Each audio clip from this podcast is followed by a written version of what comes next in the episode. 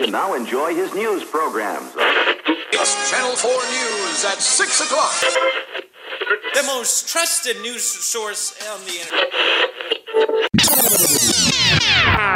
Hey, bienvenidos a Creative News, para enterarte de todas las novedades sobre diseño, fotografía, cine, series, tecnología y un montón de cosas más, y no te quedes afuera de nada. Mi nombre es Tommy Sánchez Lombardi, me pueden encontrar en Instagram como Tommy on the Rocks y arrancamos que hay un montón de novedades. ¿Cómo andan? Hay muchísimas novedades sobre la película nueva de Tarantino, una película sobre Tolkien, después vuelve el Motor Racer, AirPods 2, hay un montón de noticias, así que arrancamos. Empezamos con las noticias de cine. Baby Driver, la película que en el 2017 la rompió, que es una película de Edgar Wright, lo dije bien, nombres complicados. Y la verdad que a mí me encantó la película, me encantó cómo estaba filmada, cómo estaba montada, la música, increíble. Si no la vieron, vayan a ver Baby Driver. Y las novedades son que ya hay un borrador de un guion para Baby Driver 2, así que nada, eso nos pone muy contentos. Hay que esperar que avance esta película, obviamente todavía no hay fecha de estrenos ni nada por el estilo, pero bueno, es una buena noticia.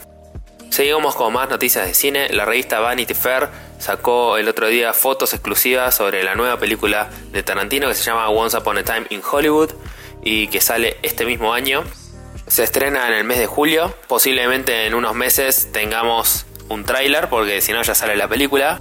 Va a estar ambientada en los años 60, fines de los 60, y va a estar relacionada a todo lo que fue los crímenes de la familia Manson. Y la historia trata sobre un actor de western en decadencia y su doble de riesgo. La película cuenta con actores como Leonardo DiCaprio, Brad Pitt, Margot Robbie y Al Pacino. La verdad que las fotos se ven buenísimas, captura muchísimo la estética de los 60s y hay una foto increíble que están DiCaprio, Brad Pitt y Pacino juntos en una escena, así que no sé, ya me hypeó por demás, quiero ver ya esta película. Y viendo las fotos, Brad Pitt tiene 55 años, gente. Yo no lo puedo creer, yo estoy hecho mierda. ¿Cómo, ¿Cómo, hacen, boludo, para estar tan jóvenes esta gente? Después, en más noticias de cine, se viene una película sobre la vida de J.R.R. Tolkien, el creador de Señor Anillos, El Hobbit y todo este universo de la Tierra Media. El actor que va a ser de Tolkien es Nicholas Holt, que lo vimos en películas como Mad Max, Fury Road, también en la película X-Men que hace de bestia. Y la película nos va a contar los primeros años de Tolkien cuando va a la universidad y también su experiencia en la Primera Guerra Mundial y cuando empieza a crear todo este mundo del Señor de los Anillos. En Estados Unidos se estrena el próximo 10 de mayo, así que también podemos esperar que dentro de poquito haya algún avance de la película. En otras noticias, hace unos meses salió el primer trailer de Detective Pikachu, que es la primera película de Pokémon que se lleva en pantalla, digamos así en live action. Dentro de todo, las, las opiniones fueron buenas de la gente, aunque a veces, la verdad, la primera vez que lo ves es medio raro porque los bichos como que están demasiado 3D, no sé por así decirlo, demasiado realistas como el pelo y las texturas, pero bueno, creo que va a estar buena y como que uno se va acostumbrando a medida que lo va viendo. No nos olvidemos que la voz de Pikachu lo hace Ryan Reynolds y se estrena ahora el 10 de mayo. Bueno, ahora surgieron unos rumores de que antes de que se estrene la película ya, ya la gente de Legendary, que es la productora, está bastante confiada de que le va a ir bien a la película y hay rumores que dicen que van a hacer un spin-off protagonizado por Mewtwo, que sería como el villano, y además que están planeando llevar a la gran pantalla las primeras versiones del videojuego, que sería Pokémon Rojo y Pokémon Azul. Se ve que Pokémon está con todo de nuevo. No nos olvidemos que este año también sale un juego para la Switch, que sería como el Pokémon posta, porque salió Pokémon Let's Go Pikachu y Eevee, que son como unas reversiones pero este año se ve que se viene con todo Pokémon. Ahora cambiando un poco de noticias, vamos a hablar sobre Spotify. Spotify ahora agregó una nueva funcionalidad que le estaban pidiendo bastante, que es que puedes bloquear a un artista. No sé si ese artista tal vez no te gusta o te hace recordar a un ex o cosas así raras, puedes bloquearlo ahora. Vas a los tres puntitos que está arriba y tenés distintas opciones como seguir al artista, compartir y también vas a tener una opción de bloquearlo. Es bastante curiosa la noticia, pero bueno, se ve que de esta forma ellos pueden entrenar mejor al algoritmo de recomendaciones y a la vez salvar algunos corazones rotos. Me parece buenísimo cuando las aplicaciones y las herramientas dejan personalizarlo 100% por el usuario, así que banco mucho esta decisión. Siguiendo con las noticias así más de tecnología, eh, hace poco en Europa se votaron lo que es los artículos 11 y 13 de la reforma de copyright, lo cual hizo un ruido enorme para lo que es los creadores de contenido, sobre todo en YouTube, que no podías usar música, no podías usar eh, videos de otras personas, ni siquiera un segundo en tu video, y que si no eso iba a estar como strikeado por, por copyright y parece ser que temporalmente se aplazó esta reforma, así que nada, es una buena noticia para los creadores de contenidos de Europa. PewDiePie estuvo hablando bastante en sus videos haciendo campaña en contra, digamos, de esto. Y nada, me parece bien porque está bien que, haya que regular un poco para, para, proteger los derechos de autor de, como creador de contenidos, eso está buenísimo. Pero nada, si vos estás haciendo alguna algún análisis y algo así, no digo una video reacción que la verdad que medio que estoy un poco en contra, no es el momento para hablarlo acá, pero estoy un poco en contra de esos videos de video reacciones. Pero creo que estas leyes eran demasiado restrictivas, así que está bueno que se ponga un freno y tal vez se analice un poco más en profundidad. No solo PewDiePie, sino Jaime Altozano, Philip De Franco, también fueron como muy importantes en una campaña en contra de este movimiento. Así que nada, por suerte se, se puso una pausa, veremos qué pasa en el futuro igual.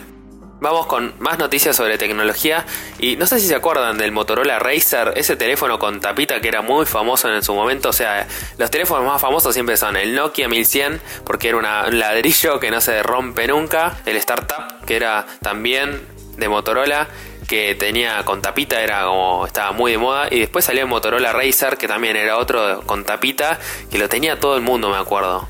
Era como muy finito, como una especie de rectángulo y que me acuerdo que si lo tenías era como re cool. Bueno, parece ser que ahora la empresa Verizon de Estados Unidos va a sacar un Motorola Racer actualizado y solamente va a ser una tirada muy muy corta y que va a tener pantalla táctil y todo. Nada, hay algunos mockups en internet que andan dando vueltas, pero bueno, todavía no, no salió. Se espera que salga este mismo año. Tal vez esto es el puntapié inicial para que empiecen a salir esos teléfonos foldables o con la pantalla de LED que se dobla. Porque si este modelo obviamente tiene que tener la, la, tapita, digamos, es la gracia de este teléfono. Así que tal vez nadie lo predijo, pero vuelven las modas de los teléfonos medio de los 90, así con tapita.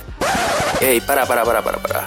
Vamos a poner una pausa, vos te vas a ir a buscar un café, te relajas un poco y mientras tanto yo te cuento que puedes calificar el podcast y suscribirte también porque es la mejor forma para enterarte cuando sale un nuevo episodio de Creative Loop. Ahora te dejo tranquilo y seguí escuchando el episodio. En otras noticias de tecnología, hace varios meses que hay rumores sobre los AirPods 2. Yo tengo los AirPods, tan buenísimos, son auriculares geniales. La verdad que desde que me los compré los uso todos los días y dura muchísimo la batería. Nunca tuve problemas con la conexión. La verdad se los recomiendo. Obviamente que no tienen la super super calidad, pero se escucha bastante bien. Y bueno, hace varios meses que vienen con los rumores de los AirPods 2 y dicen que llegarían a mitad del 2019 que incluirían aparte funciones como lo que es monitorización de salud, que Apple está dando muchísima bola a eso, también en el Apple Watch. Y obviamente con la función de poder hablarle a Siri, ahora lo puedes hacer pero haciendo doble tap, digamos, pero ahora cuando diga Hey Siri, directamente te va a contestar. Esto viene también con una nueva beta del iOS 12.2 que salió hace poco, donde dicen que los data miners que empiezan como a investigar así el código, descubrieron que hay una función de Hey Siri para los AirPods, así que evidentemente se viene, se viene este año unos AirPods 2.